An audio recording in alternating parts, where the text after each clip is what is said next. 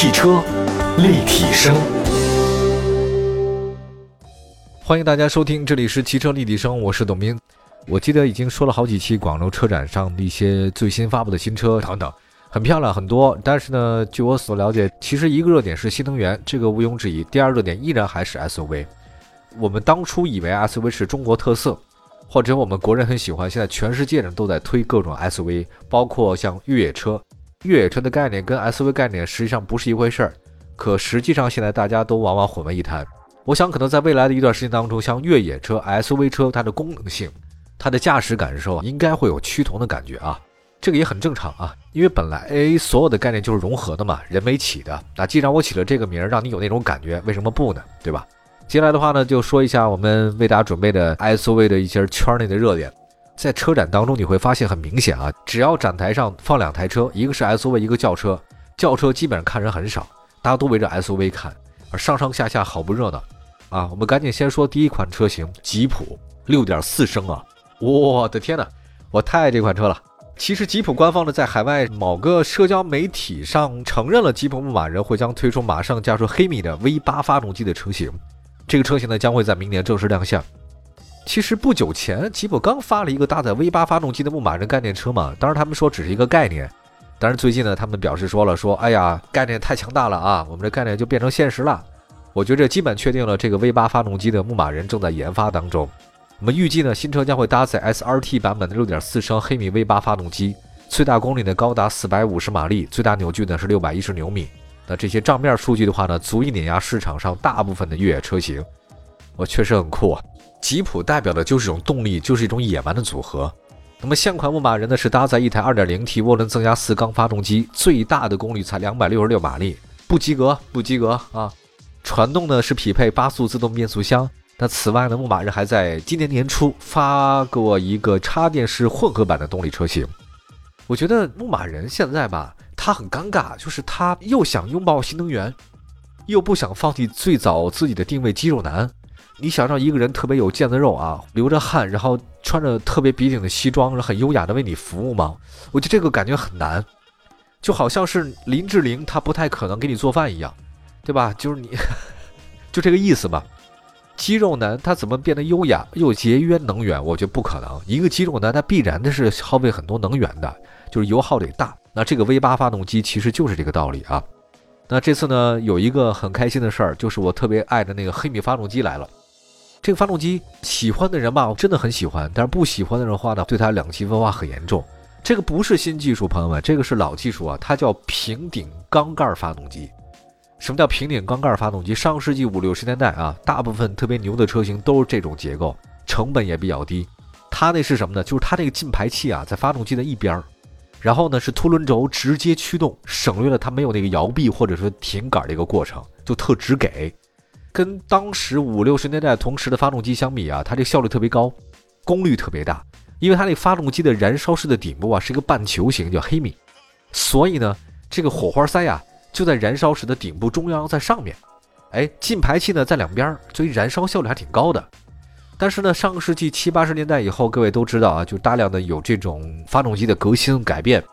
所谓新的发动机技术的话呢，像多气门结构啊、可变气门的生成啊、什么点火提前角度啊，尤其像这个丰田搞了很多燃烧效率，哇，这种什么缸内直喷啊，这七七八八的，让黑米发动机没了，就觉得这是老了，确实也是一个老套的技术了，就忘了。但是克莱斯勒最新发布了一个全新的5.7升黑米 V8 发动机。它现在这个技术是什么？就把以前只给或者省油，或者说是燃烧效率高的这种事儿呢，改变了一下是什么？就是闭缸技术嘛，四缸八缸之间来回的平顺的切换，需要的时候的话呢，可以增加全部功率；那不需要的时候的话呢，把功率变小。这样的话呢，它也省油啊。这个技术的话呢，可以保证综合油耗的降低百分之二十。这个就是一个他们重新复原了一个技术了哈。所以你看到老的克莱斯勒、老式的美国车当中啊，用这种发动机的极多。七十年代还有，那么克莱斯勒现在情况大家都知道不是很景气啊，尤其是吉普现在新能源这么大行其道的时候，你燃油经济性这么不好，自然没有太多人会关注你嘛。可是他现在用这种方式来做，我觉得也是一个节约成本吧，新瓶装旧酒啊，也能让他那个发挥点余热。那么而且你想想看，现在全世界电动化，而吉普推出 V 八发动机，我觉得是奇葩或是清流。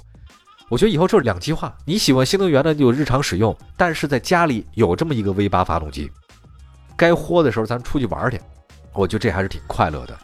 呃，未来呢，像这种原始的车型会越来越少，但是直到它消失，我们应该也不会忘记 V 八带来的那种激情，对吧？我觉得这还是挺酷的一件事儿。啊，说了这个 V 八发动机和黑米之后呢，我们再来看个下一个车型啊，这个是咱们国产的，十二月四号，红旗 EHS 九正式投产下线的事儿。目前呢，这个红旗旗下的大型电动 SUV，这个是电动 SUV 啊，EHS 九呢已经在十月十五号正式下线了，北京车展呢已经预售啊。售价区间是五十五到七十五万之间，这车还真的不便宜啊！不过呢，你看到这个外形之后，就觉得这物有所值。外观方面非常庄严，这就应该是大家想象的红旗的那个样子，HS 九的样子啊，非常漂亮。就劳斯莱斯设计师啊，设计这种感觉，他们能够把握住什么是豪华的这种精髓在里面。那车身侧面的话呢，双色车身，然后车顶的线条镶嵌了一个镀铬，C 柱的位置搭配了一个电量显示器，它因为是电动车嘛，贯穿式的腰身。视觉效果很长啊！车身尺寸方面的话呢，轴距是三一一零，到三米以上的车型那就是巨无霸了。因为你新车如果是三米以上的轴距的话，它的车长一定是五米多了，前后各加一米嘛。车尾方面的话呢，新车顶部有个小型扰流板，高位刹车灯，尾灯呢采用现在比较流行的贯穿式设计啊。另外，新车后面呢还有小型扩散器的装饰，双边共两出啊，运动感还是很强的。内饰整体设计呢特别豪华大气啊，车内采用了贯穿式中控台的三联大屏，前排一共是四屏显示，再加上三幅多功能的方向盘和电子换挡机构，新车未来感和科技感是很强的。还有一个新车座椅和腰部支撑啊，肩部都很大，因为老板们身材都还是比较富态的。第二排、第三排座椅呢都是独立的，它不会跟你一起坐啊，很有自己的空间。至于说它很多的功能，我就不再讲了，像第二排什么通风啊、加热呀、按摩呀、半躺啊等等都有。你能想到的都有。动力方面的话呢，是搭载一台电机，两种不同动力组合，然后续航里程是四百六的呀，五百一的呀，搭载两种续航版本供大家消费者选择，包括各种驾驶模式。现在红旗 HS 九呢已经下线了啊，这个 EHS 九呢也已经下线了。这个车定位呢是红旗在售的旗舰式产品九嘛，因为中国对九这个数是阳数最大啊，主打的是豪华纯电 SUV。现在豪华纯电动车市场的竞争力不断增强，这个红旗的 EHS 九能不能到位啊？后续表现的值得期待。休息一下，一会儿再看其他的几款 SUV 方面的消息啊。该说宝马了，一会儿回来。汽车立体声，继续回到节目当中，各位好，我是董斌。我们刚才说到这个 SUV 呢，深受车友们的喜欢，哇，太爱了。但凡是 SUV 的话呢，就趴满了人。所以这次呢，我们专门出了一个 SUV 的专题。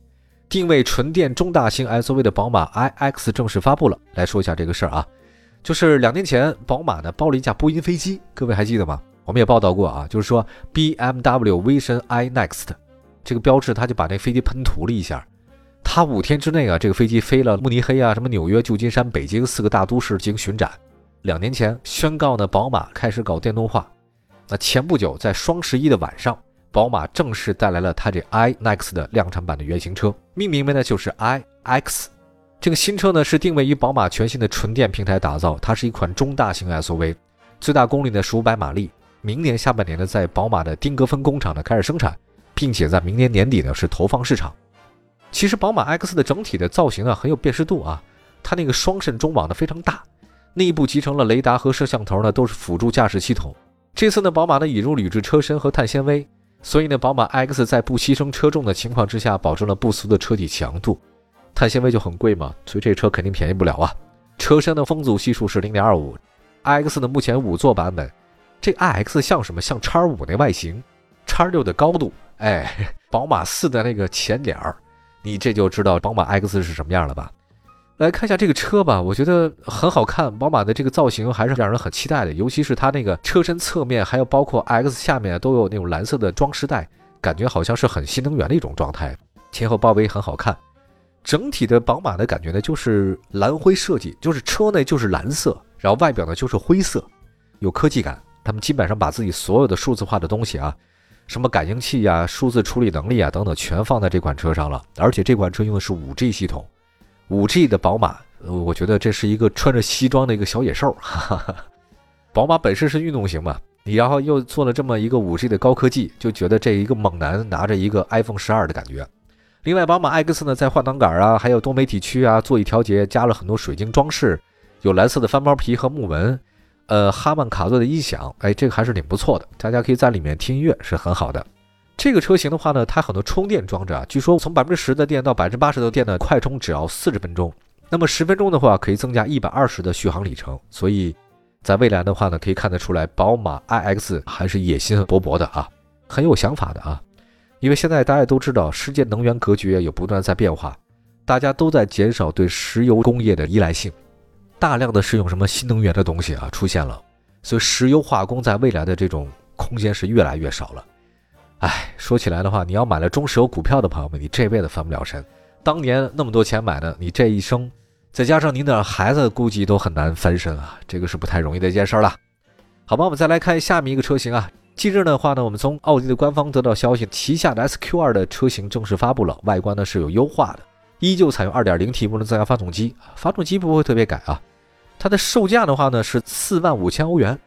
这个 SQ2 这个车型啊，相比老款的话呢，有一些立体感了，但车顶更平了，腰身更棱角了。就是曾经有一段呢，奥迪的这个车型的话呢，圆润感很强，但是这两天开始起来话，已经变得棱角性非常强了。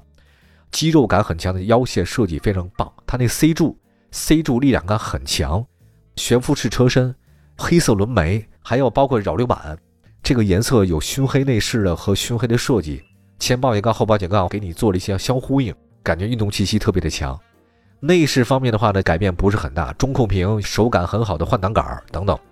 这个是海外版的 SQ2，它其实是一个中小型 SUV 嘛，非常紧凑。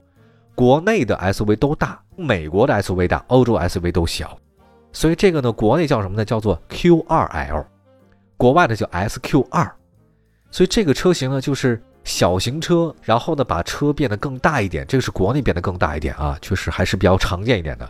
国外很少把这种车做特别大，但是国外会出一个 S 系列版本，呃，大家都知道奥迪 RS 他们那个系列部门专门做运动车身的，这个一定是会有的。好吧，我们刚才说到这几款车型啊，有的是海外的，有的是国内的，宝马呀、奥迪呀，还有红旗以及这牧马人这几款车型，供大家参考吧。SUV 在未来两年，通过这期节目，大家知道什么事儿了呢？告诉大家，就是肌肉感更强了，就是这样。好，感谢大家收听我们今天的汽车立体声，我们下次节目再见，拜拜。